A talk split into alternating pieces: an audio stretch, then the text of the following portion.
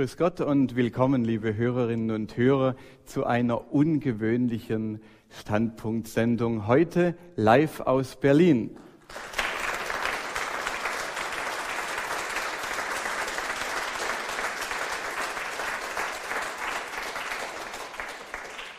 Mein Name ist Michael Rack und ich darf einen ganz besonderen Gesprächsgast heute bei uns begrüßen. Es ist der Botschafter von Papst Franziskus in Deutschland, der apostolische Nuntius, Erzbischof Dr. Nikola Eterowitsch. Wir freuen uns sehr, Herr Erzbischof, dass Sie bei uns sind.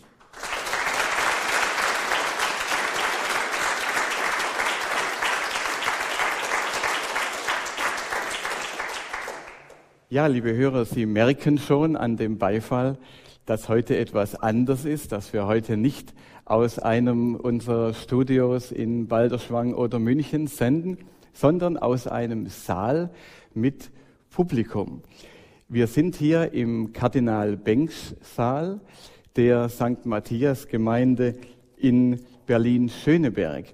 Dieser Saal liegt gleich neben der St. Elisabeth Kirche und wenn Sie einmal nach Berlin kommen, das tun ja sehr viele, Berlin ist ja die Hauptstadt äh, der Touristen, dann versäumen Sie es nicht einmal einen Gottesdienst mitzuerleben in dieser St. Elisabeth Kirche. Es ist wirklich eine ganz wunderschöne, außergewöhnliche Kirche, eine der schönsten, die ich kenne. Die ganze Wandvertäfelung, die Kirchenbänke, der Altar, fast die ganze Einrichtung ist aus Holz. Diese Kirche ist im Zweiten Weltkrieg nicht beschädigt worden und das hatte einen ganz besonderen Grund. Da hat nämlich die Gemeinde ein Gelübde getan im Jahr 1943. Und äh, sie haben damals gelobt, wenn diese Kirche unversehrt bleibt, dann wird in jedem Jahr der Maria Himmelfahrtstag ganz besonders begangen als Gelübdetag. Und Sie wissen ja, wie es in Berlin ausgesehen hat äh, im, am Ende des Zweiten Weltkrieges. Aber dieser Kirche ist nichts passiert und es leben heute noch Menschen, die damals dieses Gelübde getan haben. Und äh, wir freuen uns sehr, dass wir in diesem schönen neuen Saal bei dieser St. Elisabeth Kirche heute sein dürfen. Und wir danken dem Pfarrer der gastgebenden Gemeinde St. Matthias, Pfarrer Dr. Josef Wienecke, dass wir heute hier sein dürfen. Und der Herr Pfarrer wird dann auch nach dieser Sendung noch mit Ihnen hier im Saal und mit Ihnen, liebe Hörerinnen und Hörer, zusammen die komplett beten. Mit uns im Saal äh, sind auch Kameras, und äh, diese Kameras gehören zum Fernsehsender EWTN, mit dem es auch eine sehr gute Zusammenarbeit gibt. EWTN sendet nicht live wie Radio Horeb, sondern zeichnet heute diese Sendung auf. Und irgendwann, wenn es im Programm passt, wird man dann das, was Sie jetzt nur hören können, äh, dann auch äh, bei EWTN sehen können. Ich darf Sie herzlich grüßen vom Programmdirektor von Radio Horeb, von Pfarrer Dr. Richard Kocher, äh, der sehr gerne hier heute bei uns gewesen wäre, aber es geht leider einfach nicht. Äh, und äh, Herr Pfarrer Kocher hätte Ihnen auch, Herr Erzbischof, gerne gedankt, dass Sie ja nicht nur heute hier sind bei Radio Horeb, sondern auch schon lange immer wieder auf diesem Sender zu hören sind und auch zum Beispiel den Angelus beten mit den Hörern. Nun haben Sie ja sehr viele Aufgaben und äh, dennoch nehmen Sie sich dafür Zeit. Wie wichtig ist für Sie so ein katholischer Rundfunksender? Sehr wichtig, natürlich. Wir möchten, wie Gläubigen auch präsent sein in diese neuen Massmedia. Ich habe schon Erfahrung Radio Maria in Italien. Ich habe oft ein Interview gegeben für Italienisch für Radio Maria, aber auch hier in Deutschland. Das ist eine sehr gute, positive Sache. Ja, Sie sind ja in Kroatien geboren. Man hört noch ein bisschen äh, den, den Akzent durch. Äh, aber Sie waren in Ihrer langen Laufbahn auf allen Kontinenten, fast auf allen Kontinenten tätig. Äh, Sie waren in Afrika, in Mittelamerika, äh, zuletzt Nuntius in der Ukraine auch, bevor Sie dann äh, nach Rom gekommen sind ab 2004 und dort amtiert haben als Generalsekretär zehn Jahre lang der Bischofssynode. Und auch da waren Sie mit Weltkirche befasst, natürlich, und haben unter anderem Sonderversammlungen über die Kirche im Nahen Osten und Afrika organisiert. Ja. Sie sprechen alle Weltsprachen, außer Schwäbisch. und äh, waren in einer Reihe vatikanischer Führungsgremien.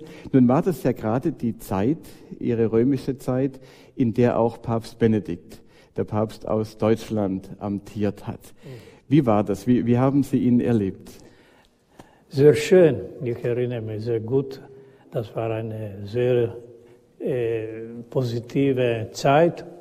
Ich möchte sagen, dass ich habe mit drei Päpsten direkt mitarbeitet. Erst der heilige Johannes Paul II. Er hat mich ernannt, Generalsekretär der Bischöflichen Synode in 2004.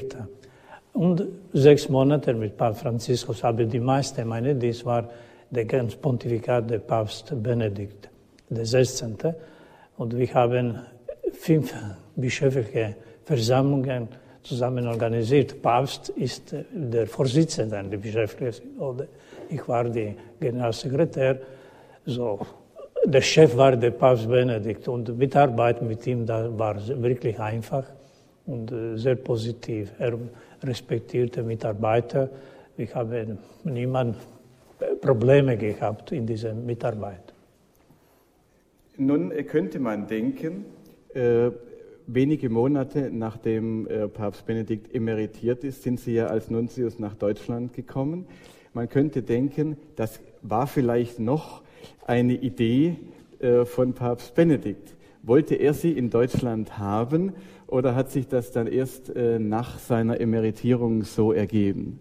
Ich habe niemand darüber gesprochen. Das war mit Papst Franziskus so, er hat mich gefragt, ob ich möchte nach Deutschland in diese neue Dienst äh, arbeiten. Nach sechs Monaten die, äh, nach seiner Wahl. So. Das auch war ein Privileg. Ich kannte Pan Francisco schon früher von bischöflicher Synode. Er hat auch äh, mitgeteilt in diese Versammlungen und auch in den ersten Monaten haben wir eine sehr gute Mitarbeit gehabt. So, nach der Frage des Papst, ein Bischof möchte Ja sagen. Ja, aber warum hat sie denn der Papst gefragt? Ich weiß nicht, ob Sie das wissen, äh, aber er wird ja einen Grund gehabt haben, äh, warum er gerade Sie in Deutschland haben wollte. Das möchte Sie der Papst Franziskus fragen. ich ich hoffe, Sie schaffen es, dass er mal in unsere Sendung kommt. ja, Sie wissen, dass Deutschland ist wichtig, ein Land, auch die katholische Kirche in Deutschland ist sehr wichtig. Gibt es nicht so viele Leute, die deutsche Sprache kennen. Das Deutsch ist nicht so einfach. Und ich arbeitete schon zehn Jahre in äh, Vatikan, in das Zentrum, so das war gut auch äh, eine andere kirchliche Dienst machen in diese Weltkirche in Deutschland hat eine besondere Rolle in Weltkirche. Ja, äh, Sie äh, haben dann Ja gesagt und äh, sind nach Deutschland gegangen und Sie konnten schon Deutsch. Äh, aber warum eigentlich? Hatten Sie vorher schon äh, Beziehungen nach Deutschland? Deutsche Sprache war wichtig für unsere Studie, für meine Studie auch. Ich äh, habe Theologie studiert in Rom, Gregoriane Universität. Wir möchten, wir dürften auch Deutsch lernen, die, besonders zu lesen, die Philosophie und die Theologie. Ich habe auch Glück gehabt, zwei Monate Deutsch in äh, Passau, im Goethe-Institut lernen. Ich war schon jung, so erinnere mich sehr gut diese Zeit. Nachdem habe ich auch einige Begegnung mit äh, Deutschen in Rom gehabt, aber ich habe nicht so etwas Besonderes äh, mit Deutschland zu haben. Wie bereitet man sich dann vor auf so eine Aufgabe? Was haben Sie gelesen? Mit wem haben Sie gesprochen, äh, um einen Eindruck äh, zu bekommen, äh, was Sie da in Deutschland erwartet? Unser Leben, unser Dienst ist eine Vorbereitung. Ich hatte nicht so besonders Zeit, genug Zeit, zu mich vorbereiten für Deutschland. Aber ich war schon apostolischer Nunzius, so ich kannte, was ist der Dienst eines Repräsentanten des Heiligen Vaters in ein Land. Und ja, so, ich habe auch mit einigen äh, Erzbischöfe, Kardinale, deutsche Kardinale in äh, Rom gesprochen. Das war in dieser Zeit Vorsitzender der Deutschen Bischofskonferenz, Monsignor Solic. Erste Kontakte habe ich schon in Rom. Aber ich kannte Kardinale, einige Bischöfe von Deutschland, auch vom bischöflichen Synode. Und haben die Ihnen da äh, etwas mitgegeben auf den Weg? Also ich könnte mir vorstellen, wenn Sie da, Sie wollen vielleicht nicht drüber sprechen, aber ich frage jetzt einfach mal, äh, ich könnte mir vorstellen, dass wenn Sie da, was weiß ich, mit Kardinal Müller äh, oder mit äh Papst Emeritus Benedikt vielleicht gesprochen haben, dass die Ihnen gesagt haben, ah, wenn Sie nach Deutschland kommen, äh, da müssen Sie äh, dieses oder jenes besonders beachten. Ja, wir sind in der Dienst in die kirchliche Gemeinschaft. Das ist äh, unsere Gabe. Das äh, eine besondere Aufgabe der apostolischen Nuntius zu verstärken die Beziehungen zwischen äh, Rom, Vatikan, der Papst, das, der Heilige Stuhl und Ortkirche. Das ist sehr wichtig. Ich habe auch mit Kardinal Kasper gesprochen. Er war auch ein sehr aktiver Mitglied der Bischöflichen Synode in verschiedenen Versammlungen, so auch andere Leute in, in, in Rom. So, ich, hatte eine sehr realistische Idee über die kirchliche Situation in Deutschland. Aber natürlich, sie möchten das Leben und immer besser kennen. Nun hat ja ein Nuntius eine zweifache Aufgabe. Sie haben schon angesprochen, Sie vertreten den Papst als Kirchenoberhaupt gegenüber der Ortskirche und Sie sind aber auch der äh, Vertreter des Heiligen Stuhls gegenüber der Bundesregierung, also wie der Botschafter der USA oder von England und so weiter auch. Wie kommt es denn, dass die katholische Kirche im diplomatischen Verkehr, im Völkerrecht äh, den Staaten praktisch gleichgestellt ist und eine solche Möglichkeit hat, Botschafter zu entsenden? Ja, das ist äh, eine Geschichte, lange Geschichte. Katholische Kirche, Volksrechtssubjekt seit Anfang, so auch in der modernen Geschichte. Wir haben diese Recht, diese Möglichkeit. Das ist äh, sehr positiv, sehr wichtig für die Kirche, auch für die Gesellschaft. So, äh, ich habe diese zwei Aufgaben verstärken die Beziehungen zwischen dem Heiligen Vater, Heiligen Stuhl und auch äh, die Regierung in Deutschland. Äh, beide äh, Libellen, äh, hier in Berlin, äh, auch in verschiedenen Ländern. Deutschland, Deutschland ist Föderalstaat, also ich habe auch diese Beziehungen mit äh, Ländern. Und ich bin noch auch äh, Doyen der diplomatischen Korps so auch, wenn wir haben offizielle Beziehungen mit der Bundesrepublik Deutschland, Bundespräsident oder Kanzlerin, normalerweise Nuntius wie Doyen grüßt im Namen der anderen Kollegen die Bundespräsident oder Frau Merkel. Also das ist auch eine besondere Aufgabe. Und wir haben, wir haben nicht so viele politische oder ökonomische Interesse wie andere Länder. Aber wir haben ethische, moralische Werte und das ist sehr wichtig in unseren Beziehungen mit allen Städten, in diesem Fall auch mit Deutschland. Äh, nun haben wir gesagt, Nunziaturen sind also auch wie Botschaften eben anderer Länder, aber in gewisser Weise sind sie, glaube ich, auch noch mehr. Denn es ist immer wieder zu hören, dass wenn es in einem Land große Konflikte gibt, vielleicht äh, Bürgerkrieg, äh, dass, dass die Nunziaturen den Raum geben, einen Boden geben, dass die Konfliktparteien sich unter Ausschluss der Öffentlichkeit treffen können. Ich glaube, da spielt sich einiges ab, was eben nicht äh, sonst an die Öffentlichkeit kommt. Ja, das ist wahr. Zum Beispiel jetzt äh, in Damaskus, in Syrien, wenige Botschafter sind geblieben. Alle unser Botschafter ist da geblieben. Er ist, wäre der nächste, nächste Sonntag äh, der Kardinal ernannt.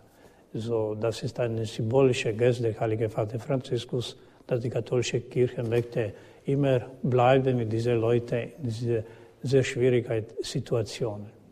Auch in anderen Ländern, auch in Irak, apostolische Nunzius ist immer geblieben da, auch in dieser Kriegssituation. Auch, möchte ich sagen, auch in Berlin.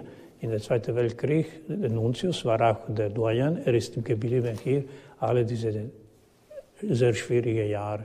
Also das ist eine Tradition. Wir bleiben, wir leben mit Leuten, wir bleiben da, wo wir sind. Sie sprechen schon äh, den Nahen Osten an äh, und die sehr schwierige, dramatische, furchtbare Situation, gerade auch für Christen. Wenn Sie da mit unserer Bundesregierung sprechen, wenn Sie Kontakte haben äh, mit, äh, mit Bundesministern oder mit der Bundeskanzlerin, sprechen Sie dann die Regierung auch darauf an, äh, bitten Sie auch darum, dass mehr geholfen wird, dass so, äh, so ein wichtiges westliches Land wie Deutschland sich da stärker einbringt und gerade auch für die Christen mehr tut? Natürlich, die, der Frieden in der Welt, das ist die Priorität der Heilige Stuhl und der Papst Franziskus ist sehr engagiert in diese sehr wichtige Aufgabe. Und natürlich unsere Kontakte, diplomatische Kontakte, wir sind immer in diesem Sinn. Wir möchten, dass die demokratischen Länder möchten immer mehr und dann helfen diese Leute.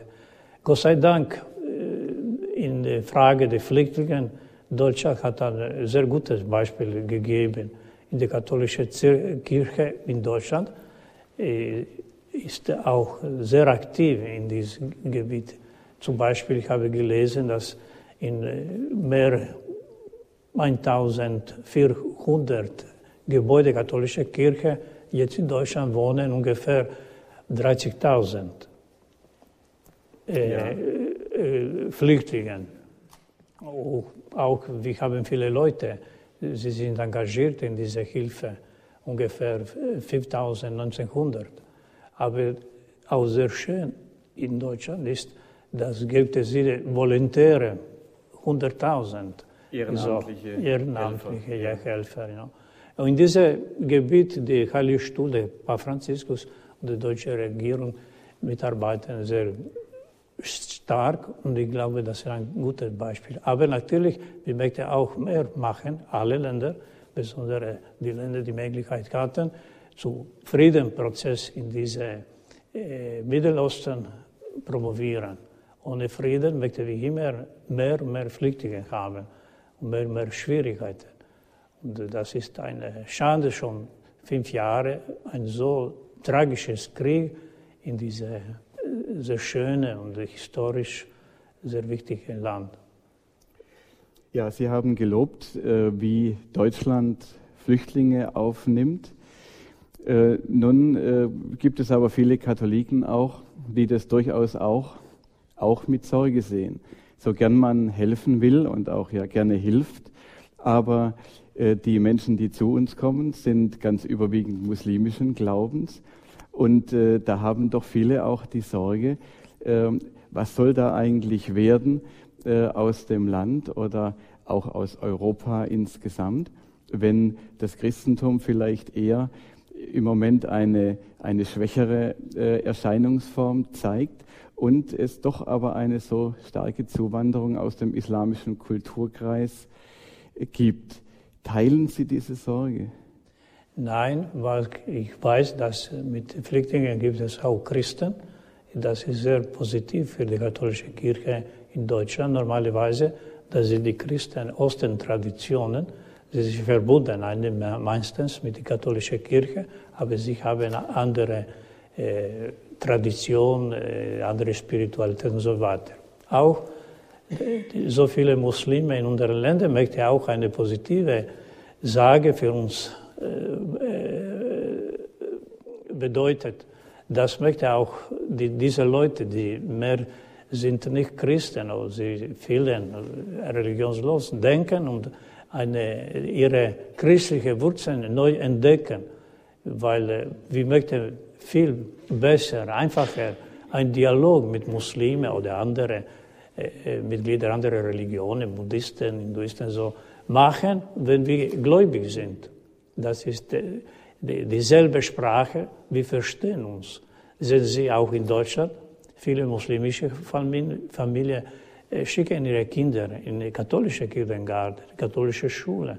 So, das ist auch möglich, einen Dialog zu machen.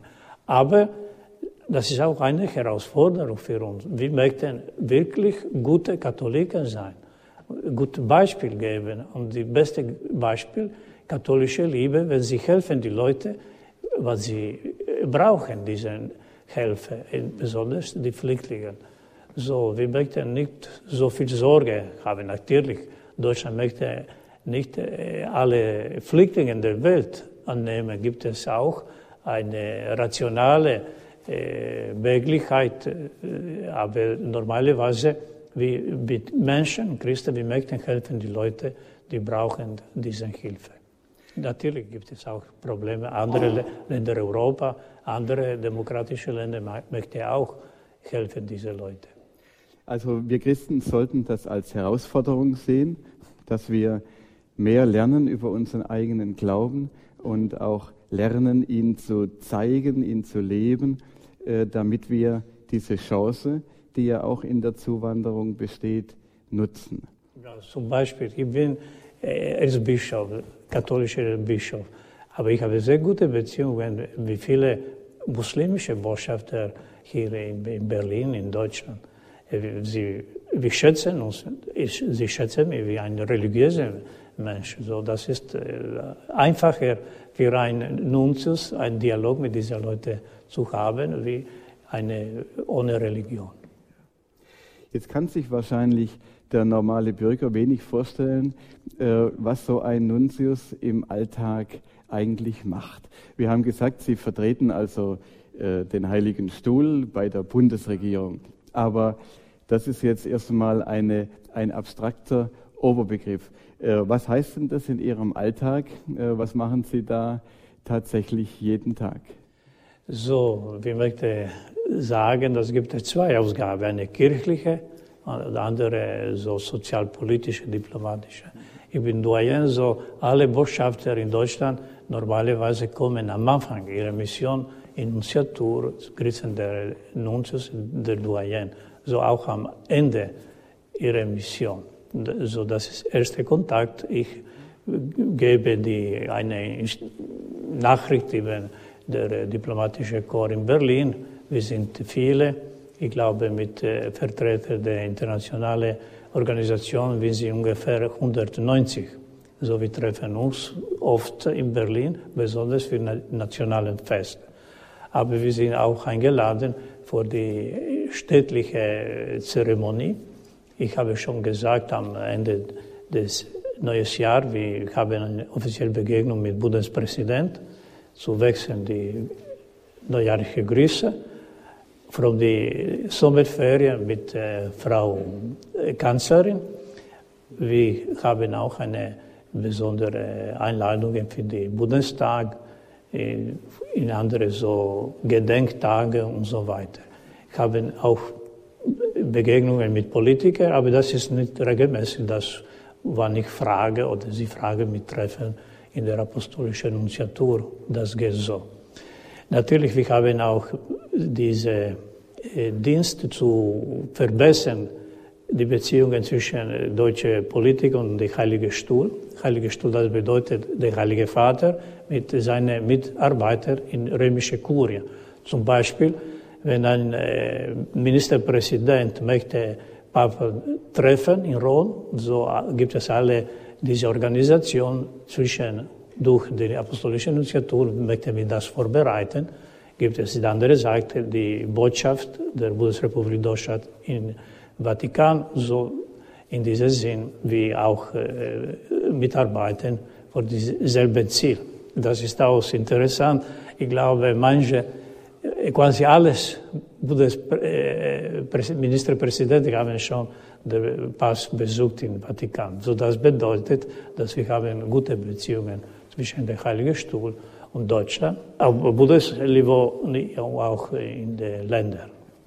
Exzellenz, vielen Dank erst einmal bis hierher. Und wir gönnen jetzt Ihnen und Ihnen, liebe Hörerinnen und Hörer, eine kleine musikalische Pause. Und äh, da begrüßen wir eine ganz großartige Künstlerin äh, bei uns, Alexandra Marisa Wilke. Viele von Ihnen kennen sie aus dem Theater, aus dem Fernsehen, von vielen Rollen. Aber, liebe Hörerinnen und Hörer, noch mehr werden wahrscheinlich, wenn Sie sie gleich singen hören, denken, diese Stimme kenne ich doch. Denn Alexandra Marisa Wilke hatte gesangliche Hauptrollen in zwei sehr populären Disney-Produktionen, nämlich König der Löwen und Pocahontas. Und heute verschafft sie uns einen ganz besonderen musikalischen Hochgenuss. Sie singt nämlich Kompositionen der heiligen Hildegard von Bingen. Das sind Lieder, die nur selten zu hören sind und meist zu feierlichen Anlässen. Und wir hören jetzt das Lied von ihr, De Spiritu Sancto.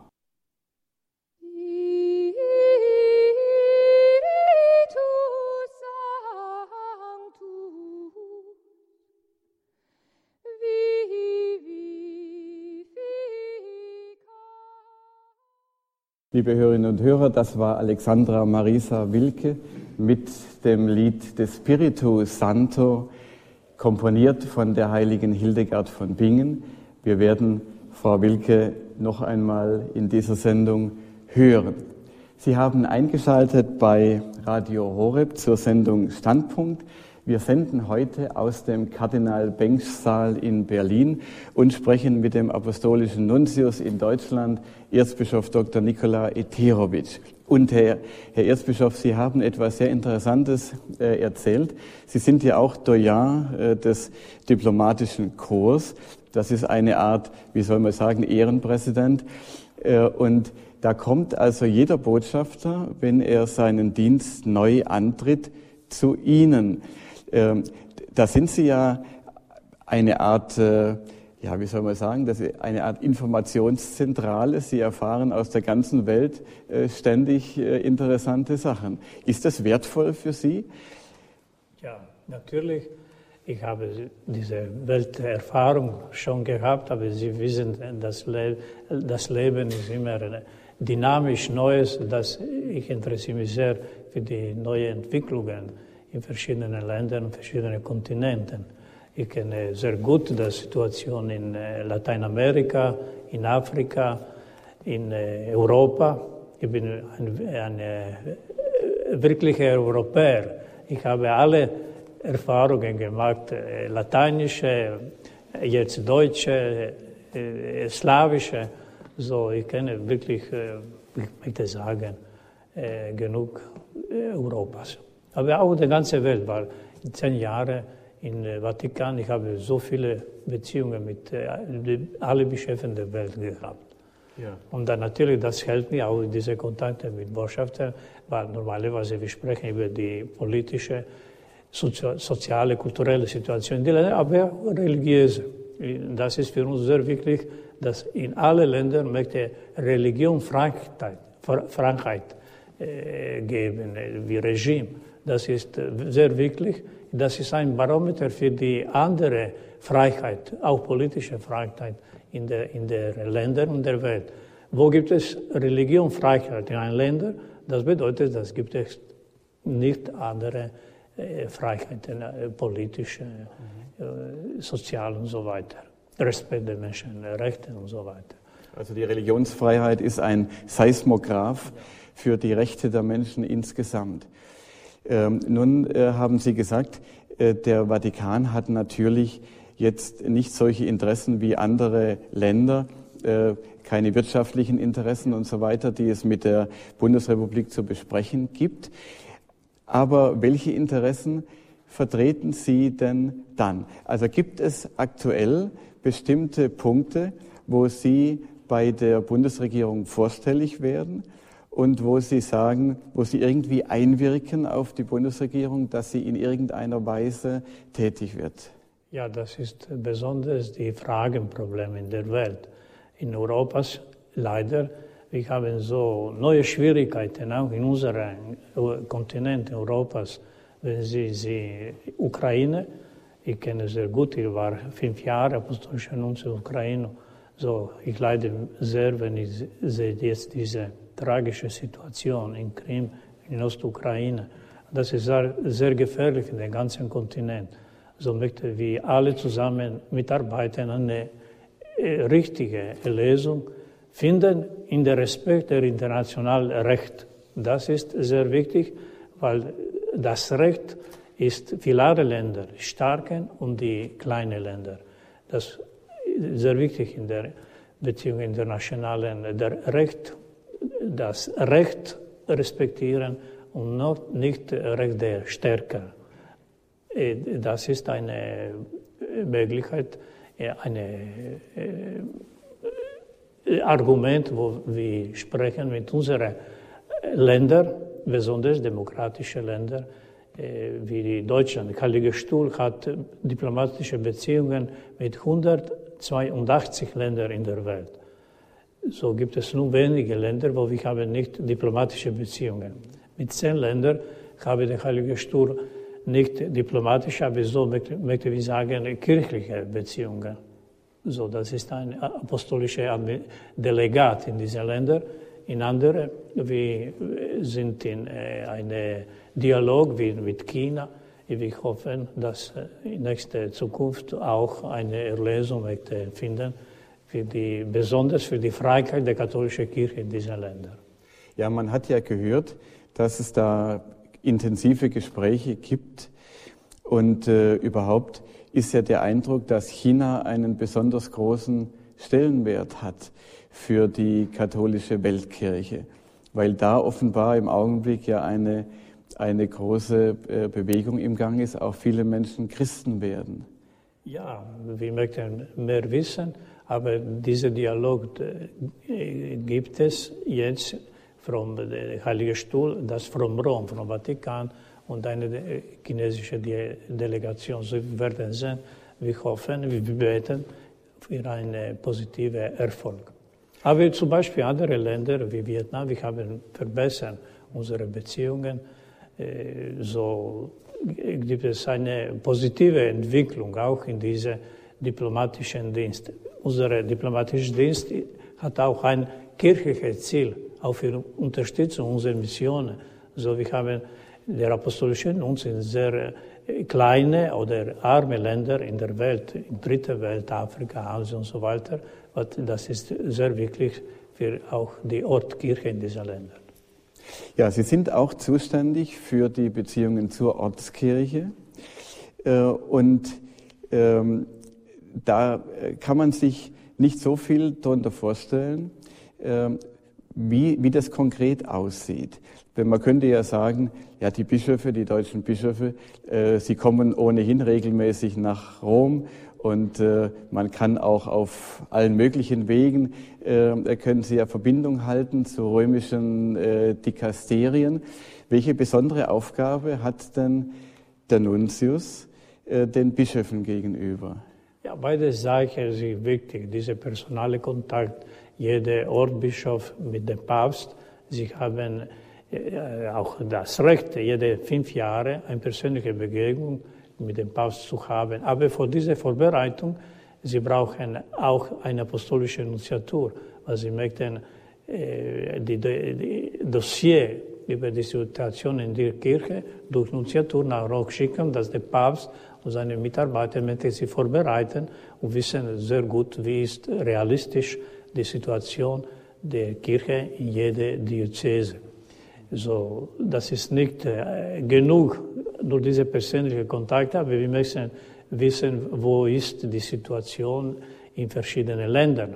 Deutschland ist Föderalstaat. Die Länder sind sehr verschieden. Wir kennen auch die, nicht nur die Bischöfe, aber auch andere Leute in unserer Kirche. Dies und das möchten wir machen, wo sie wohnen in, in einen Ländern und haben viele Kontakte. Sie wirken auch mit bei Bischofsernennungen. Und das interessiert uns natürlich besonders. Äh, was macht da ein Nuntius? Suchen Sie denn die Kandidaten aus oder äh, geben Sie Ihre Meinung ab zu denen, die aus den Diözesen heraus vorgeschlagen werden?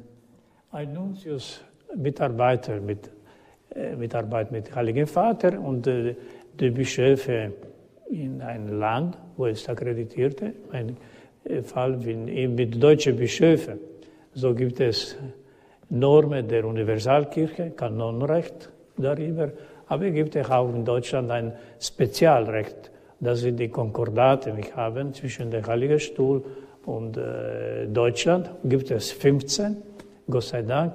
Wir haben noch nicht mit Berlin und Hessen einen Vortrag oder Konkordat.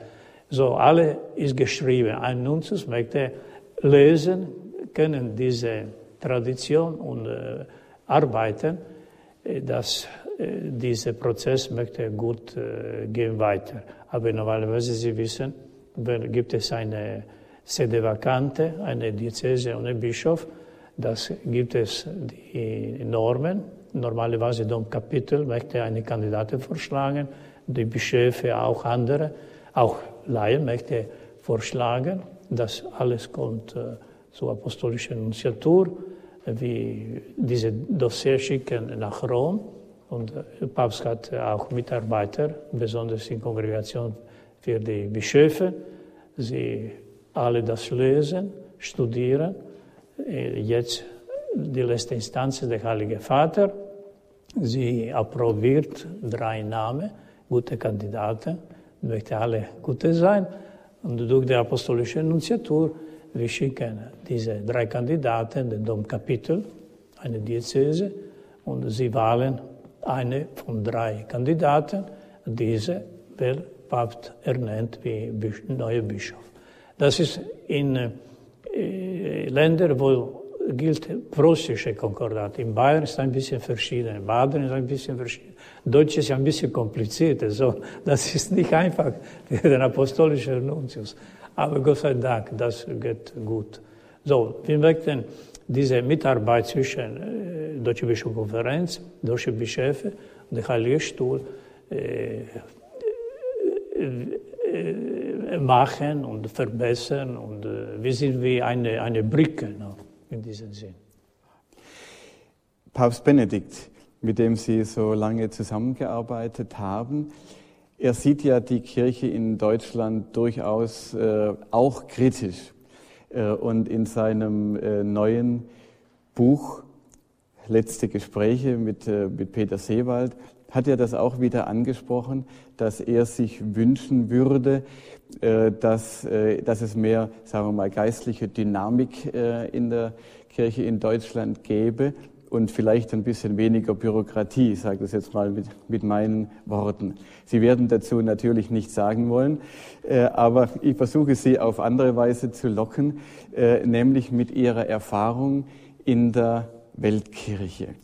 Wenn Sie sehen, wie die Kirche in anderen Kontinenten arbeitet. Und jetzt haben Sie ja in Deutschland auch äh, vieles kennengelernt. Was würden Sie sagen, äh, wo könnte die Kirche in anderen Ländern etwas lernen von der Kirche in Deutschland? Und wo täte es der Kirche bei uns gut, wenn sie ein bisschen äh, schauen würde auf das, was äh, vielleicht in Afrika oder in Lateinamerika die Kirche tut? Ja, ich glaube, die erste Sache, positive Sache, ist die Großzügigkeit der deutschen Katholiken, deutschen Christen, ich möchte auch sagen deutsche Leute. Das wirklich ist sehr positiv.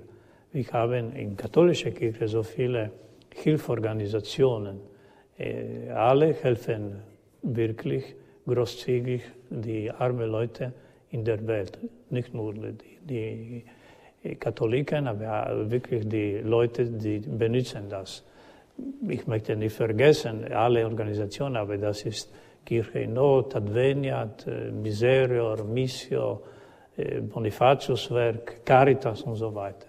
Das ist sehr positiv. Ich glaube, das bedeutet, dass Christen leben gut in Deutschland, aber sie möchten das mitteilen mit anderen Leuten, die brauchen es. Auch Organisation, das ist eine deutsche Spezialität, ich möchte sagen. Das ist nicht schlecht, wir sehen auch in Berlin, wo sind die Minderheit, ich möchte auch eine Organisation äh, haben, aber das möchte auch gefährlich sein. Wir möchten in dieser Organisation die gute Christen haben, nicht die Leute, wie arbeiten wie Funktionäre. Wir sind äh, Christen und das ist immer eine Herausforderung. Das ist nicht eine humanitarische Werk, das ist auch. Aber wir machen auch diese Hilfe wie, wie Christen, wie Katholiken. Und das ist für uns sehr wichtig, dass wir diese neue äh, Religiösdynamismus äh, entdecken. Andere Sache, wo ich sehe, auch sehr wichtige Rolle, die katholische Kirche in Deutschland ist die Theologie, besonders in Zeit des Zweiten Vatikanischen Konzils, nach dem Zweiten Vatikanischen Konzil, deutsche Theologie hat einen meistens positiven Einfluss gehabt in die Weltkirche. Viele Leute, äh, viele Studenten sind äh, von der Welt nach Deutschland gekommen, hier studieren. Die, die Bücher, äh, zum Beispiel, ich habe neben Papst Benedikt, aber wie Ratzinger war der, der, der, der sehr renommierte Theologe, ein sehr großer Einfluss in der ganzen Kirche gehabt. Auch andere, wie, wie Student, ich habe auch über Rahner, Kasper und so weiter gelernt. Das ist, ich hoffe, dass dieser Dienst bleibt auch in, in die Zukunft. Von der anderen Kirche, besonders von Afrika, möchten wir entdecken diese Freunde des Glaubens und in diesem neuen Dynamismus. Ich war auch drei Jahre in Afrika, ich erinnere mich, die Leute, sie wirklich waren freundlich, dass sie Christen. Und das war ein Umkehr von dieser, möchte ich sagen, Naturalreligion. Sie haben so viele Angst von den bösen Geistern. Das ist typisch für die äh, afrikanische traditionelle Religion. Jesus Christus ist die, die, die Erlöser, der Retter. In ihm, sie haben nicht mehr Angst gehabt. So, das ist, wir fühlen das. Und äh, ich glaube, dass dieser Dynamismus der neuen jungen Kirche möchte auch wie von diesem Dynamismus lernen. Ja, wir denken ja äh, oft in Deutschland, ja, mit der Kirche geht es irgendwie äh, bergab und äh, sie wird ein bisschen müde. Äh, und vielen fehlt aber doch der Blick in die Weltkirche, äh, wo es zum Teil eben ganz anders ist. Nun Sie, der Sie so weit äh, herumgekommen sind und auch von Rom aus den Überblick gehabt haben, was in der Welt geschieht, können Sie uns einen Überblick, einen kurzen Eindruck geben? Wie steht es denn um die katholische Kirche insgesamt in der Welt? So, wir sind in der Welt eine Milliarde und 300 äh, Millionen Katholiken. Das ist 70,7 äh, Prozent der Weltbevölkerung. Alle Christen zusammen sind äh, ungefähr 33 Prozent. So Katholiken sind eine große Familie. Also wir brauchen ein Zentrum, den Reichert, das ist der Heilige Vater, der Heilige Stuhl. So gibt es Vielfalt, aber wir möchten auch Einheit haben, diese große, große Familie. Die katholische Kirche ist lebendig in allen Kontinenten. Ein bisschen in Europa, wir fühlen, dass die Kirche ist ein bisschen müde in seinen Mitgliedern. Aber wir möchten auch nicht pessimistisch sein. Wir haben den Heiligen Geist. Er ist unsere äh, Kraft, unsere Kraft und er bleibt immer mit uns. Wir möchten um Umkehr und auch in dieser schwierigen Situation, jetzt wir leben, entdecken unsere Würze. Gott sei Dank, wir haben gesehen, auch viele junge Leute, sie praktizieren nicht äh, offen, aber jetzt sie haben so engagiert sich für die Flüchtlinge. Das bedeutet, dass gibt es diese christliche Kultur, die Wilson wir haben. Wir möchten das entdecken. Unsere äh, Kultur in Europa ist wirklich christlich. Äh, genug sind die, die Kathedrale, die Kirche, die, die, die alle schöne Sachen, was das Christentum hat äh, gemacht in diese Jahre unseres Glaubens. Aber die neue Kirche haben etwas Besonderes, dieser missionarische Dynamismus und diese Freunde des Evangeliums, dass sie vielen, in, besonders in Afrika, so geben auch viele Nachwuchs. Sie wissen da ein Zeichen, lebendige Kirche, eine Kirche hat genug Nachwuchs. Das ist auch eine unserer Herausforderungen in Deutschland, in Europa. Aber in anderen Gebieten, auch Asien, gibt es auch in verschiedenen Ländern, wo die katholische Kirche ist sehr dynamisch, Philippinen äh, oder Vietnam, Südkorea und so weiter. Ja, Sie haben angesprochen den guten Priesternachwuchs, den es in vielen Ländern gibt, zum Beispiel in Nigeria oder in Indien, äh, auch in anderen Ländern. Und immer mehr von diesen Priestern tun ihren Dienst auch in Deutschland. Äh, nun könnte man sagen, das ist ja eine schöne Sache. Äh, wir haben jetzt also auch Weltkirche in Deutschland. Und äh, früher sind die deutschen Missionare in die Länder gegangen und heute kommen sozusagen Missionare zurück. Aber in Deutschland sieht das nicht jeder so positiv. Es gibt durchaus unterschiedlich in den Bistümern auch solche, die sagen, ja doch lieber nicht äh, Priester aus anderen Kulturkreisen, die sollen doch lieber dort tätig sein, äh, wo sie herkommen, da verstehen sie die Kultur besser. Wie sehen Sie das? Ich sehe das positiv. Ich glaube, dass wir brauchen diese Priester. Ich kenne viele, die machen sehr gut äh, Pastoraldienst in äh, Ortkirche in Deutschland. Natürlich, einige haben Schwierigkeiten. Das ist nicht einfach, Deutsch zu lernen, auch neue Kultur. Aber das ist, äh, ich glaube, wir möchten denken, dass unsere Kirche missionarisch. Das ist äh, der äh, sehr wichtige Punkt, auch in dem Pontifikat des Papst Franziskus. Wir geben, aber wir auch möchten die anderen ankommen, weil sie kommen in, äh, in äh, unsere Länder. Wir brauchen das und ich glaube, dass wir möchten in, in diese Wechseln der Giften, der, der, der Gottes Gnade auch finden, positiv in diese Aspekte zu sehen. Die apostolische Nunziatur ist ja nun in Berlin natürlich wie die meisten Botschaften, aber äh, sie ist erstaunlicherweise nicht im schicken Diplomatenviertel hier in, am Tiergarten, sondern äh, gerade an der Grenze zwischen zwei Bezirken, Kreuzberg und Neukölln, die eher als äh, Problem. Ja, ja, das, danach wollte ich gerade fragen, die eher als Problembezirke gelten. Aber das war wohl Absicht, dass die Nunziatur da hingebaut worden ist. Ja, das war eine weiße Erscheinung, der Heilige Stuhl. Wir möchten nicht in eine äh, Gebiete, wo die anderen Botschaften leben, weil wir sind nicht Rassisten gegen andere Botschaften, aber wir möchten mit Leuten leben in einem normalen äh, Gebiet Berlins. Ich glaube, das ist sehr gut. Wir sind in der Nähe der, der äh, Konkathedrale, Basilika äh, Heilige Johannes hier in Berlin, aber auch mit äh, normalen Leuten gibt es äh, mehr, so, Mehrheit sind Deutsche, aber gibt es auch äh, Muslime, besonders von Türkei. So wir fühlen uns gut in, in diese äh, pluralistische Gesellschaft. Das ist typisch für Berlin. Wissen Sie, äh, dass in Berlin gibt es Katholiken von 174 Ländern. Das ist normal auch, wir haben auch Priester von verschiedenen Ländern, aber wir sind katholisch. Katholisch bedeutet universell.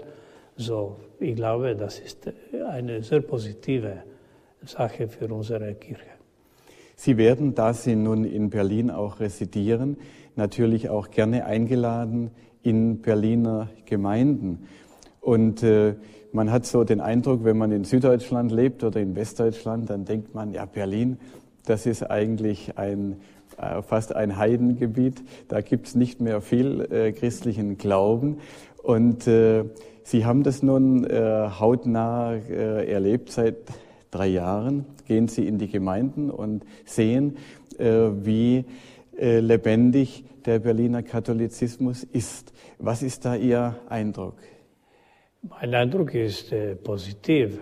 Wir Katholiken sind wie eine Minderheit, aber wir sind äh, eine dynamische Minderheit, ungefähr 10 Prozent an Wohnern Berliner. Aber gibt es auch ungefähr 20 Prozent der Protestanten. Wir haben auch äh, die Orthodoxen. So alle zusammen Christen, ich glaube, in Berlin möchte es sein ungefähr 40 äh, Prozent. Wir haben auch die Muslime, die Gläubigen. So Berlin ist wie eine Oase in Ostdeutschland. Das ist nicht so schlecht. Ich, ich glaube, ich möchte sagen, ungefähr 50 Prozent sind Gläubige äh, Einwohner Berlin. In Ostdeutschland, das ist äh, mehr problematisch für unsere äh, Sicht, weil in anderen Gebieten gibt es ungefähr 20 Prozent Katholiken, alle sind religionlos. Aber so, wir möchten äh, auch für diese Leute beten und äh, Freunde zu sein. Das Freude des Christentums möchte auch für diese Leute etwas bedeutet. So, ich glaube, dass wenn sie, die anderen sehen uns, dass wir leben wie Christen, möchte sie auch interessieren, warum in so viele Schwierigkeiten wir sind so freundlich, äh, was für uns bedeutet Glauben. Also die Kirche in Berlin ist besonders wichtig, weil sie eben auch an der Nahtstelle äh, zu vielen Menschen äh, lebt, die nicht mehr gläubig sind, nicht gläubig sind oder die muslimischen Glaubens sind. Und da ist das Zeugnis dann eben ganz besonders wichtig. Nun, für unsere Hörer ist vielleicht interessant im, im ganzen Land, viele kommen ja gerne nach Berlin, dass es möglich ist, auch die apostolische Nunziatur zu besuchen. Äh, wird davon denn äh, rege Gebrauch gemacht? Ja, das ist möglich. Wir haben verschiedene Gruppen. Sie möchten sich organisieren. Wir haben über Organisation gesprochen. Da, wir haben so nicht viele äh, Personen, die, die Leute, Mitarbeiter, so wir möchten wissen, wen kommt, wann kommt. Und gibt es auch Möglichkeit, die apostolische Nunziatur zu besuchen und wissen, was ist ein Nuntius was er macht. Ich habe meine Mitarbeiter, äh, die helfen mir in diesem Sinn. Und es lohnt sich wirklich, ich kann das persönlich auch sagen, einmal dieses Gebäude zu betreten. Es ist überaus eindrucksvoll von außen wie von innen. Ähm, Herr Nunzius, Sie sind jetzt ein paar Jahre in Deutschland und haben so viele Begegnungen auch gehabt, so viel Neues kennengelernt. Was war denn das, was Sie vielleicht am meisten überrascht hat, was Sie am meisten beeindruckt hat? Ja, das ist nicht einfach zu antworten.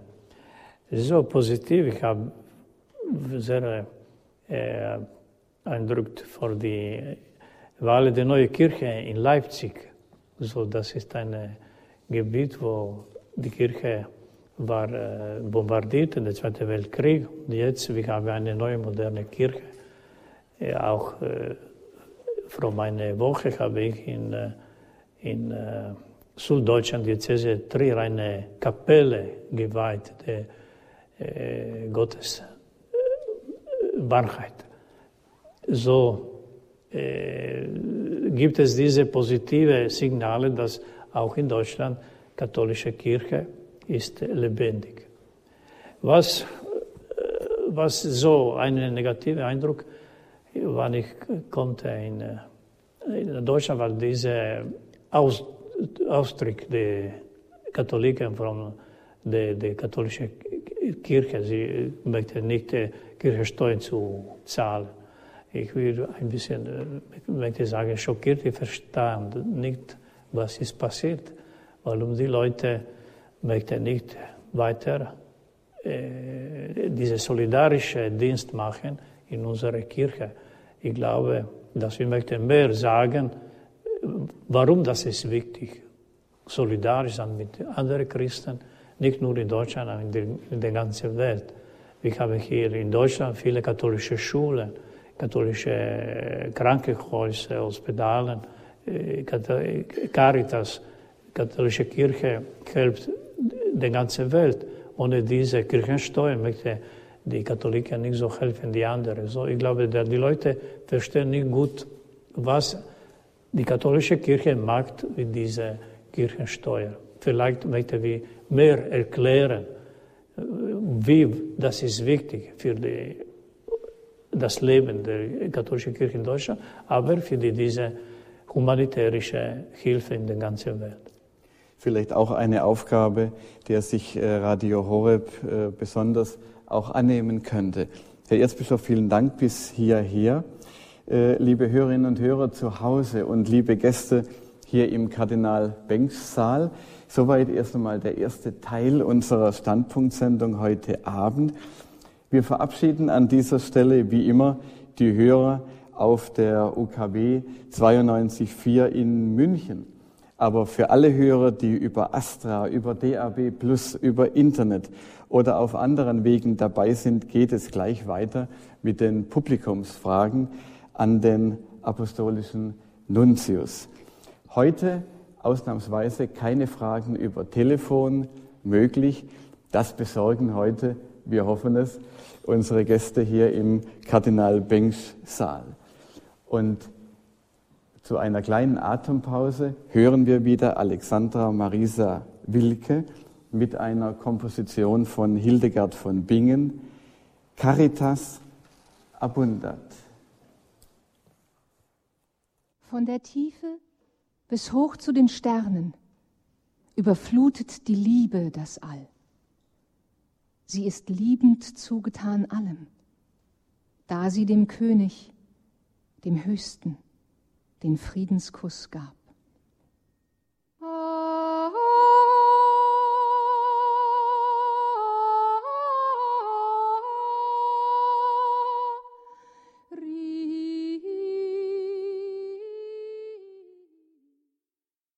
Liebe Hörerinnen und Hörer, Sie haben eingeschaltet die Sendung Standpunkt bei Radio Horeb. Wir sind heute Abend im Gespräch mit dem Botschafter von Papst Franziskus in Deutschland, dem apostolischen Nuntius Dr. Nikola Eterovic. Wir haben im ersten Teil der Sendung einiges angesprochen, so dass wir ein bisschen eine Vorstellung haben, was macht so ein Nuntius. Und Sie haben uns auch ein bisschen die Einschätzung gegeben, was können wir vielleicht von der Weltkirche lernen? Wo sind vielleicht auch die Stärken der Kirche in Deutschland? Und wir haben jetzt die Möglichkeit, mit Ihren Fragen die Themen noch etwas zu vertiefen. Und äh, heute stellen die Fragen die Teilnehmer unserer Veranstaltung im Kardinal Benks Saal in Berlin-Schöneberg. Gregor Dornis wird herumgehen mit dem Mikrofon und wenn Sie sich einfach melden, dann kommt er gleich zu Ihnen und Sie können dem Herrn Erzbischof eine Frage stellen. Bitte schön, die Dame. Ist nur in Deutschland der Nuntius äh, Doyen des diplomatischen Korps oder ist es auch der Fall in anderen Ländern? No, auch in anderen Ländern, besonders wo die Katholiken sind äh, Mehrheit oder die katholische Kirche hat eine besondere historische Grund gehabt. Aber auch jetzt in eine neue Länder Afrikas gibt es auch diese Möglichkeit, dass die Nuntius auch Doyen. Das hat auch positive Sachen, weil äh, Sie wissen, dass die Nuntius haben gute Beziehungen. Der Heilige Stuhl hat gute Beziehungen mit allen Ländern der Welt. So, wir sind nicht problematisch. Gibt eine Botschafter für einige Länder, sie möchte auch problematisch für andere sein. So, das ist äh, auch für die Städte positiv, dass ein Nuntius ist Wer möchte die nächste Frage stellen? Bitte schön. Ja, ich habe eine Frage zu Ihrer Arbeitsweise. Also werden aus dem Vatikan ähm, Wünsche oder auch Anforderungen an Sie gestellt über Themen, die Sie, über die Sie mit bestimmten Regierungsstellen oder auch äh, mit bestimmten ähm, äh, äh, Kollegen, also Botschafterkollegen sprechen sollen, oder können Sie sich das frei aussuchen? Ja, das ist äh, so normale Arbeit. Wir dürfen informieren den Heiligen Stuhl über die wichtigste Sache, äh, politische, kulturelle in einem Land. So, wir haben so viele Erfahrungen. Wir möchten nur über die wichtigste informieren, die Heilige Stuhl, aber auch vom Heiligen Stuhl besondere wichtige Dokumente den äh, Politiker, äh, Bundesregierung und äh, Landesregierung zu schicken. Zum Beispiel der 1. Äh, Januar jedes Jahr ist der Weltfriedenstag. Der Heilige Vater schreibt ein Dokument, einen Brief über ein Thema des Friedens in der Welt. Das der Nunziatur schickt dem Bundespräsidenten, alle Minister, Regierung, in Berlin, aber auch äh, Ministerpräsidenten anderen Länder. So, wir haben auch diese Sensibilität für eine so große Frage, wichtige Frage, Frieden in der Welt, und wie das äh, mitteilen mit der Politiker der ganzen Welt. So, das ist nicht nur, äh, nur für Deutschland, aber auch für die anderen Länder. So, alle Politiker, alle Präsidenten, alle Länder der Welt bekommen diese Botschaft der Papst Franziskus. Das ist ein Beispiel. Zum Beispiel, äh, das war auch für diese Enzyklike Laudato Si über Ökologie. Und das war sehr positiv, äh, eine sehr positive Reaktion in, in der ganzen Welt. Nicht nur zwischen den Katholiken, aber die anderen äh, Leute guten Willen in der Welt, auch die anderen Religionen. Vielen Dank, Herr Erzbischof. Wer möchte die nächste Frage stellen? Ich möchte die Exzellenz, ich möchte die Frage etwas präzisieren. Äh, Sie haben zu Beginn des Abends gesagt, äh, die katholische Kirche habe keine politischen und wirtschaftlichen Interessen, aber natürlich äh, moralische Interessen möchte man es vielleicht nicht nennen. Wie muss ich mir das vorstellen? Also gibt es Möglichkeiten für Sie, äh, also Sie werden nicht mit Frau Merkel über Pränataldiagnostik und Abtreibungsfragen in, äh, äh, beim Tee sprechen, aber gibt es Möglichkeiten einzuwirken auf die deutsche Politik oder vielleicht äh, äh die Möglichkeit, Austausch zu haben mit anderen, äh, mit anderen Diplomaten? Natürlich, natürlich. Wir sind sehr interessiert für diese ethische, moralische Frage, aber wir machen nicht Parteipolitik. In diesem Sinne, wenn Sie nicht politisch engagiert haben, in diese, möchte ich sagen, Generalmeinung. Wir sind auch äh, sehr äh, interessiert darüber. Wir mitarbeiten mit der Lokalkirche, Ortkirche hier. Gott sei Dank, die katholische Kirche ist sehr gut organisiert, auch mit Politikern das haben wir gesehen, auch mit ökumenischem Dialog mit unseren äh, Brüdern und Schwestern Protestanten äh, für diese äh, Stirbehilfegesetz, das in Deutschland ist ein, möchte ich sagen, moderiertes Gesetz gemacht, auch im Bundesparlament. Aber das war eine Arbeit, möchte ich sagen, die katholische Kirche, die protestantische Kirche, alle zusammen. Und das ist in diesem Sinn auch sehr wichtig, unser ökumenischer Dialog, besonders in Deutschland und in anderen Ländern, wo auch sind so wichtige nicht katholische kirchliche Gemeinschaften. Vielen Dank, Herr Erzbischof. Die nächste Frage.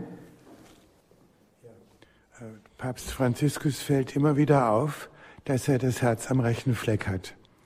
Und ich habe jetzt eine Frage. Er wollte neulich ein Komitee ein, richten, um das Problem der Diakon, des Diakonats bei den Frauen klären zu lassen.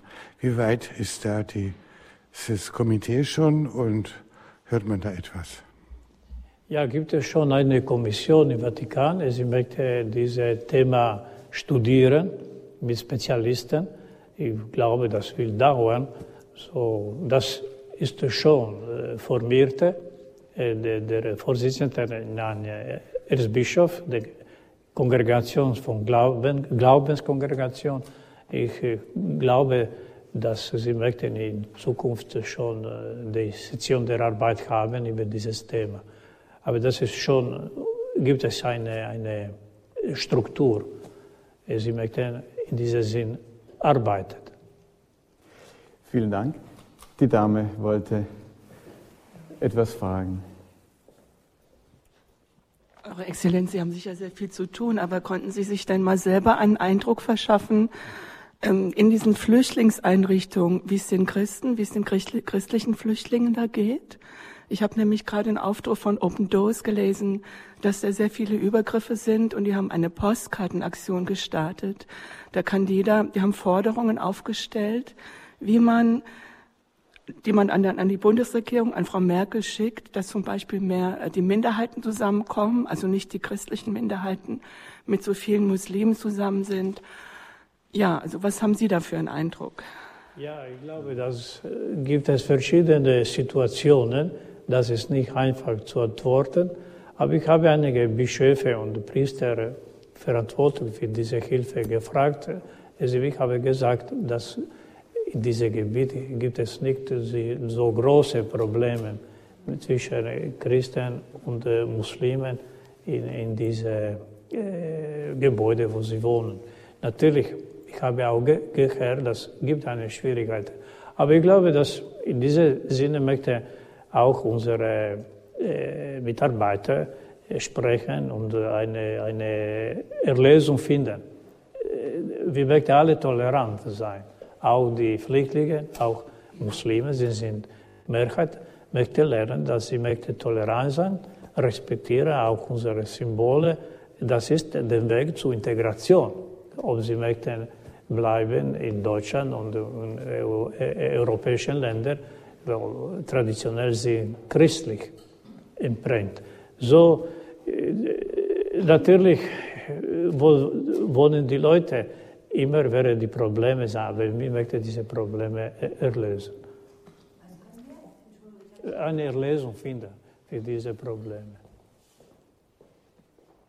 Ich hatte jetzt keine konkrete Frage, aber die vorherige, die berührt mich schon. Also ich lese immer wieder und bekomme auch Mails, dass Christen krankenhausreif geschlagen werden von ihren eigenen äh, mit äh, anderen Flüchtlingen, Muslimen.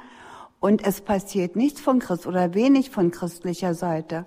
Umgekehrt hörte ich jetzt mal eine Nachricht, es sind Flüchtlinge, die eine andere sexuelle Orientierung haben im Flüchtlingsheim. Na, da schreit der Staat sofort, die müssen wir trennen, da muss was passieren. Während wenn es bei Muslimen und Christen, also Glaubensangehörigen zu Konflikten kommt, hört man von der Politik, aber auch von der Kirche, ja, wir sind in einer Demokratie und sie müssten lernen, sich zu integrieren und miteinander zu leben. Das heißt, es passiert nichts. Also das ist etwas, was mich jetzt so auch beim Zuhören wieder.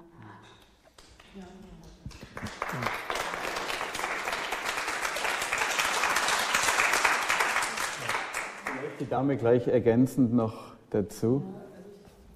Ich erinnere mich auch ein Beispiel in St. Camillus in Charlottenburg hatten wir letzten November ein Treffen mit den Christen aus dem Irak und hinterher gab es ein Treffen und da habe ich Ehrenamtliche kennengelernt, die sich in den Unterkünften für Christen ähm, engagieren. Und ein Beispiel, ähm, da war ein Kind, ich bin sehr aufgeregt, an einer muslimischen Schule und wurde von den Kindern gefragt, bist du Christ oder Muslim? Und dann hat das Kind gesagt, ich bin Christ. Und ähm, die anderen Kinder sagten, dann bist du ein Schwein. Und dann hat er sich auf der Toilette versteckt aus Angst vor Übergriffen und hat angerufen. Und ähm, irgendwie kam er dann nach Hause und dann haben sich diese ehrenamtliche Leute darum gekümmert, dass er von dieser Schule wegkommt, eine christliche Schule, wo es ihm besser geht. Ja, also ist nur ein Beispiel. Also jetzt ja. habe ich keine. Ja, das sind, ja, das sind äh, einige Beispiele, problematische, aber Gott sei Dank, das ist nicht Mehrheit. Und äh, wir alle möchten lernen, in äh, eine demokratische äh, Gesellschaft zu leben, besonders die Flüchtlinge. So, wir brauchen Zeit, äh, auch Erklärung. So, Gott sei Dank gibt es auch einige Bücher, kleine Bücher, in arabischer Sprache auch geschrieben, mit die Instruktionen, wie die, diese Leute möchten auch unsere Kultur, unsere Werte respektieren. Aber wir brauchen Zeit, natürlich mit diesen Leuten sprechen. Immer gibt es auch eine Fundamentalisten oder Extremisten. Wir hoffen, das sind Minderheit und die möchten auch kennenzulernen, dass Deutschland ist ein demokratisches Land. Sie möchten respektieren die Leute, sie leben, auch die Minderheiten. Es ist natürlich nicht ganz leicht für den Herrn Erzbischof zu solchen Einzelfällen Stellung zu nehmen, aber ich bin sicher, er wird das auch mitnehmen, äh, was Sie hier aus der Praxis berichtet haben. Bitte schön, die Dame. Also ein weiteres wichtiges Problem in Deutschland ist die ganze Sache mit dem Gender. Und ich habe den Eindruck, dass die Politiker und auch alle anderen Beteiligten, die Schulleiter und die Lehrer und auch die Eltern, das Problem nicht erkennen und dass in der katholischen Kirche dieses Problem verharmlost wird. Wie sehen Sie das? Heilige Vater Franziskus hat sehr klar darüber gesprochen. Das ist eine anthropologische Frage und wir wissen, dass äh, für uns Gender ist nicht akzeptabel für unsere christliche äh, Weltanschauung. Und das möchte auch alle Christen wissen, die Eltern besonders, in, in, das ist ein Recht der Letter, einen positiven Einfluss in diesem Sinn auch in die Schule zu haben. Sie möchte auch nicht passiv sein. Das ist auch ein demokratisches Recht der, der Eltern, dass sie möchte, kämpfen sie für die, die, die Erziehung für die, ihre Kinder. Aber offizielle äh, Position der katholischen Kirche ist sehr klar. Wir haben den Katechismus der katholischen Kirche. Papst Franziskus auch sehr klar sehr stark gesprochen dagegen. Das ist, er hat gesagt, wie ein Attentat äh, an Menschen. Gott hat äh, Mensch und Frau äh, geschafft. So gibt es Komplementarität mit zwei Menschen und Frauen. Und diese Liebe möchte ein neue, neues Leben geben, ein, ein Kind. So, das ist unsere äh, christliche Anthropologie. Äh, wir möchten das nicht wechseln. Für diese ideologische Mode, jetzt ist Zeit für diese, aber vielleicht in der Zukunft möchte er andere sein. Wir wissen sehr gut für unsere Tradition, für die Heilige Schrift, äh, was möchten, dürfen wir glauben. Herr Nuntius, ähm, was ich heute gelernt habe, ist, dass Sie Experte für Dialog sind. Äh, auf höchster Ebene, aber auch auf Gemeindeebene sich gut auskennen. Äh, Sie waren schon mal bei uns in St. Matthias zu Gast und haben beim äh, Diözesanen Weltjugendtag zu Jugendlichen gesprochen. Das hat mich sehr beeindruckt. Nun höre ich, dass Sie auch eine reiche Erfahrung haben im Dialog mit ähm, Andersgläubigen, mit Muslimen. Äh, und da würde ich gerne nochmal anknüpfen. Wir sind als Gemeinde im Zentrum Berlins ähm, jetzt in einer Position, in der wir immer stärker merken, dass wir uns nicht selbst genügen dürfen.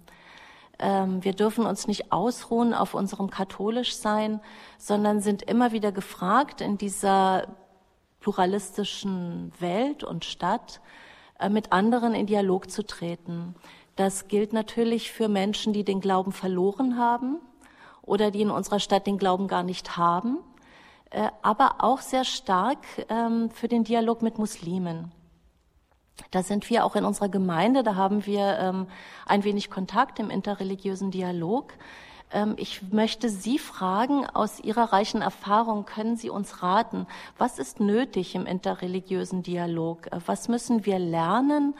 Äh, wie müssen wir uns vorbereiten und wie können wir das angehen? Vielleicht haben Sie da einen Rat für uns. Ja, ich glaube, dass sehr wichtig hier eine starke Identität zu haben. So erste Sache ist, wir möchten gut kennen unsere äh, christliche katholische Glaube.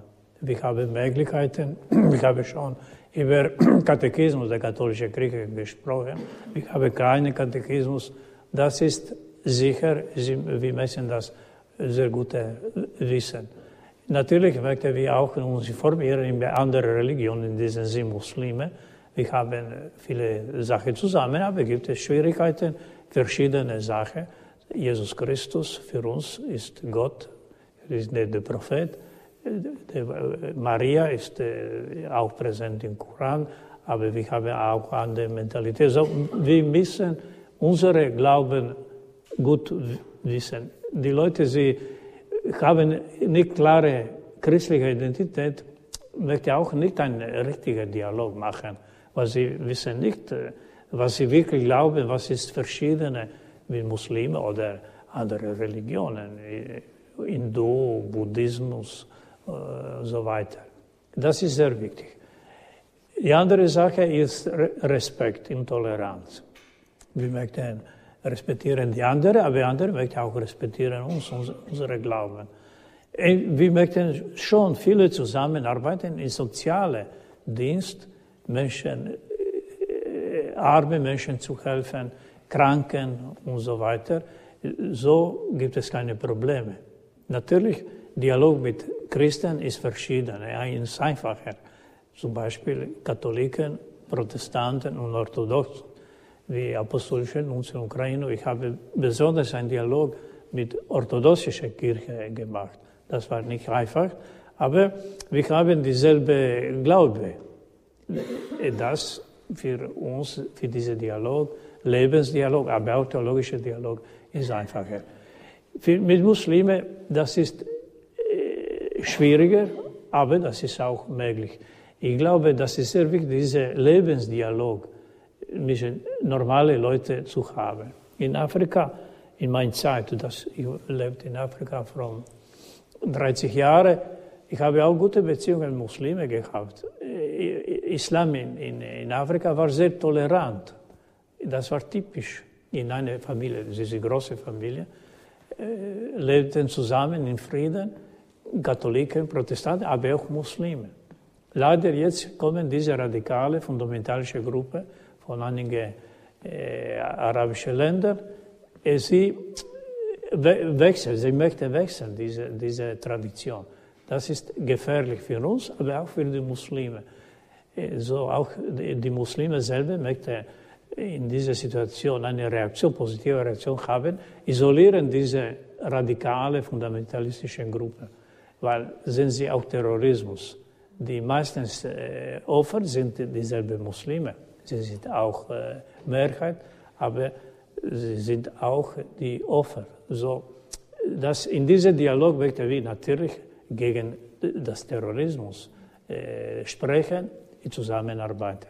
Auch Muslime, ich äh, habe mit vielen auch Botschafter, aber Repräsentanten der muslimischen Gemeinschaft in Deutschland gesprochen, alle sagen, Islam ist eine Friedensreligion. So möchten wir Nachfolge machen, dass diese Gewalt, das ist nicht typisch Muslime, das auch in anderen Religionen, möchte eine kleine Gruppe so fundamentalistisch orientiert sein, aber alle zusammen möchten wir diese Gruppe isolieren. Ja, ich wollte nochmal zurückkommen auf den Themenkreis von vorher, weil es ist ja schön, wenn Papst Franziskus ganz eindeutig Stellung nimmt äh, zu Gender. Fakt ist aber auf der anderen Seite, was wir jetzt in Nordrhein-Westfalen sehen, was wir aber leider, und das finde ich skandalös, auch in der Caritas sehen, dass Gender ganz offen im Prinzip beworben wird. Und da erlebe ich meine katholische Kirche in Deutschland als völlig schwach, völlig uneins und sie erhebt nicht die, die Stimme in der politischen Diskussion.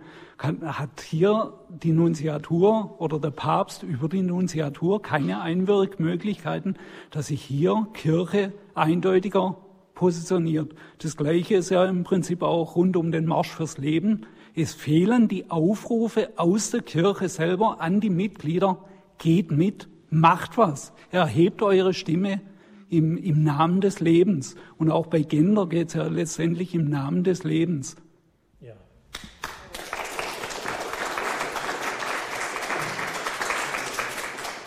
Danke, danke für diese Information. Ich möchte auch mit dem Bischof sprechen. Aber Sie wissen, dass sind die neuen Herausforderungen und äh, wir auch brauchen ein bisschen Zeit. Aber ich glaube, dass wichtig ist, eine klare Idee zu haben.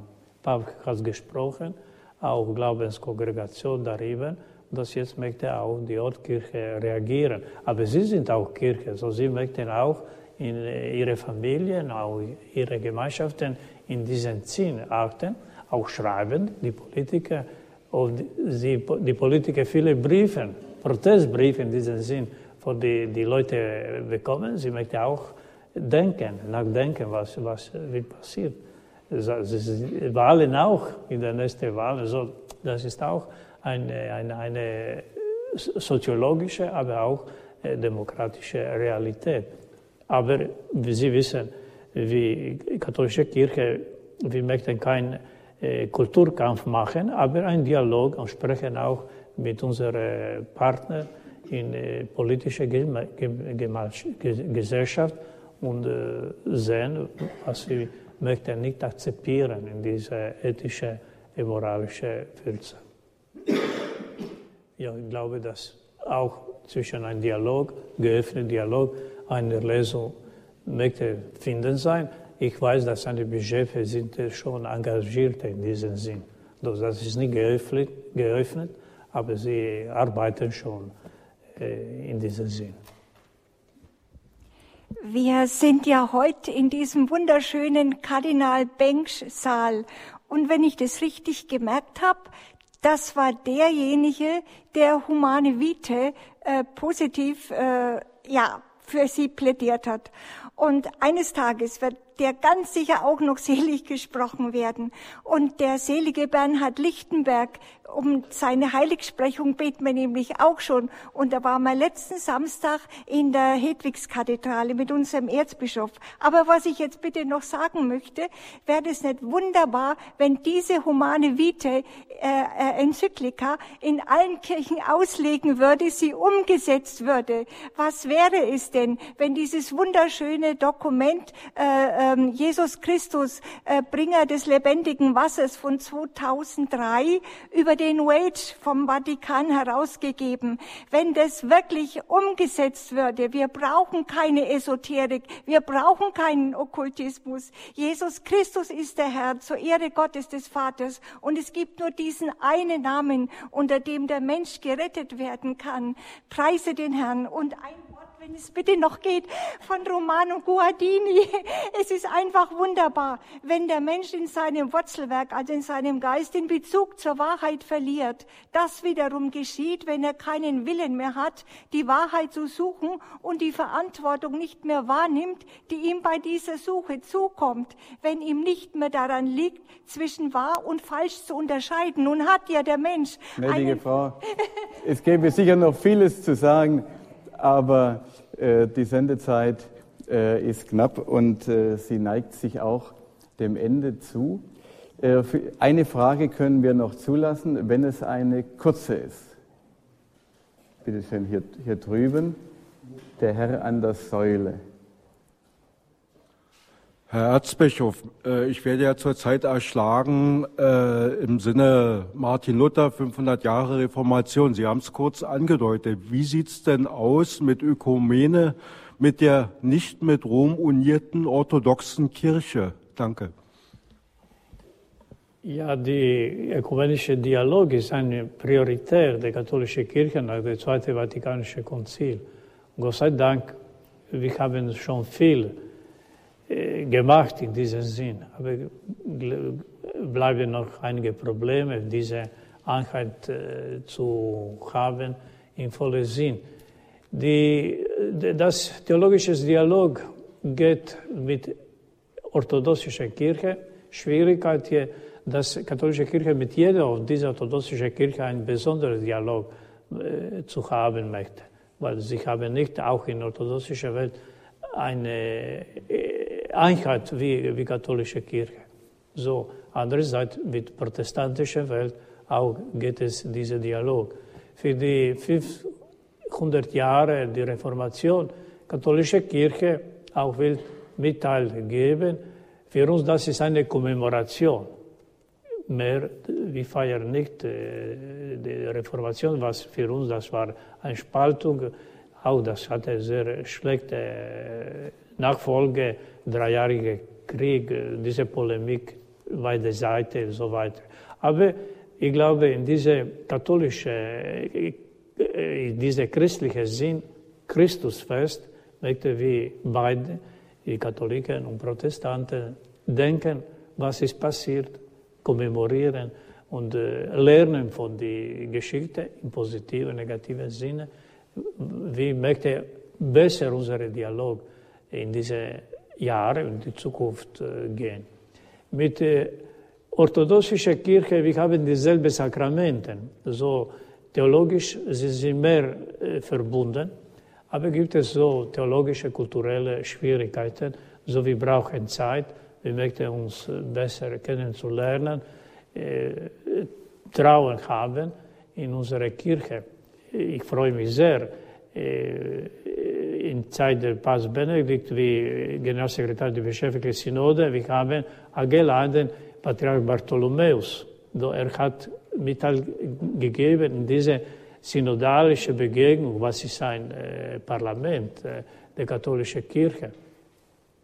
Ich erinnere mich auch, das war erstes Mal in Zeit des Papst Benedikts, ein Rabbi hat über die äh, Gottes äh, Wort im Judentum gesprochen, auch zu katholischen äh, Bischöfen. So, wir sind geöffnet für diesen interreligiösen Dialog, besonders mit Judentum, aber natürlich mit anderen Christen. Und äh, wir sind in den guten Weg. Der Heilige Geist wird uns helfen, weitergehen. Meine Damen und Herren, ich danke Ihnen sehr für diese engagierte Diskussion, für all Ihre Beiträge. Es war, fast kann man sagen, ein kleines Kompendium der Sorgen, die wir äh, Katholiken in Deutschland äh, gerade haben. Nun sind ja Gespräche mit einem Diplomaten immer etwas Besonderes, denn ein Diplomat muss immer viel aufnehmen und darf wenig sagen. So musste man sehr zwischen den Zeilen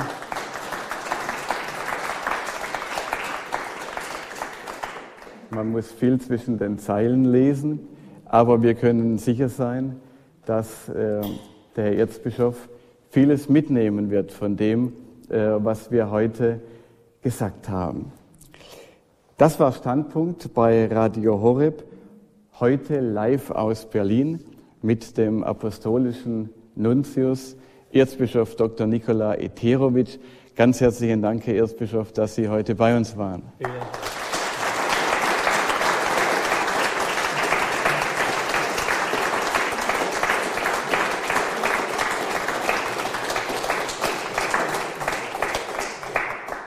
Auch Ihnen, liebe Gäste, hier im Kardinal-Bengsch-Saal und äh, zu, zu Hause an den Empfangsgeräten, vielen Dank, dass Sie dabei geblieben sind, dass Sie den Abend mit uns verbracht haben.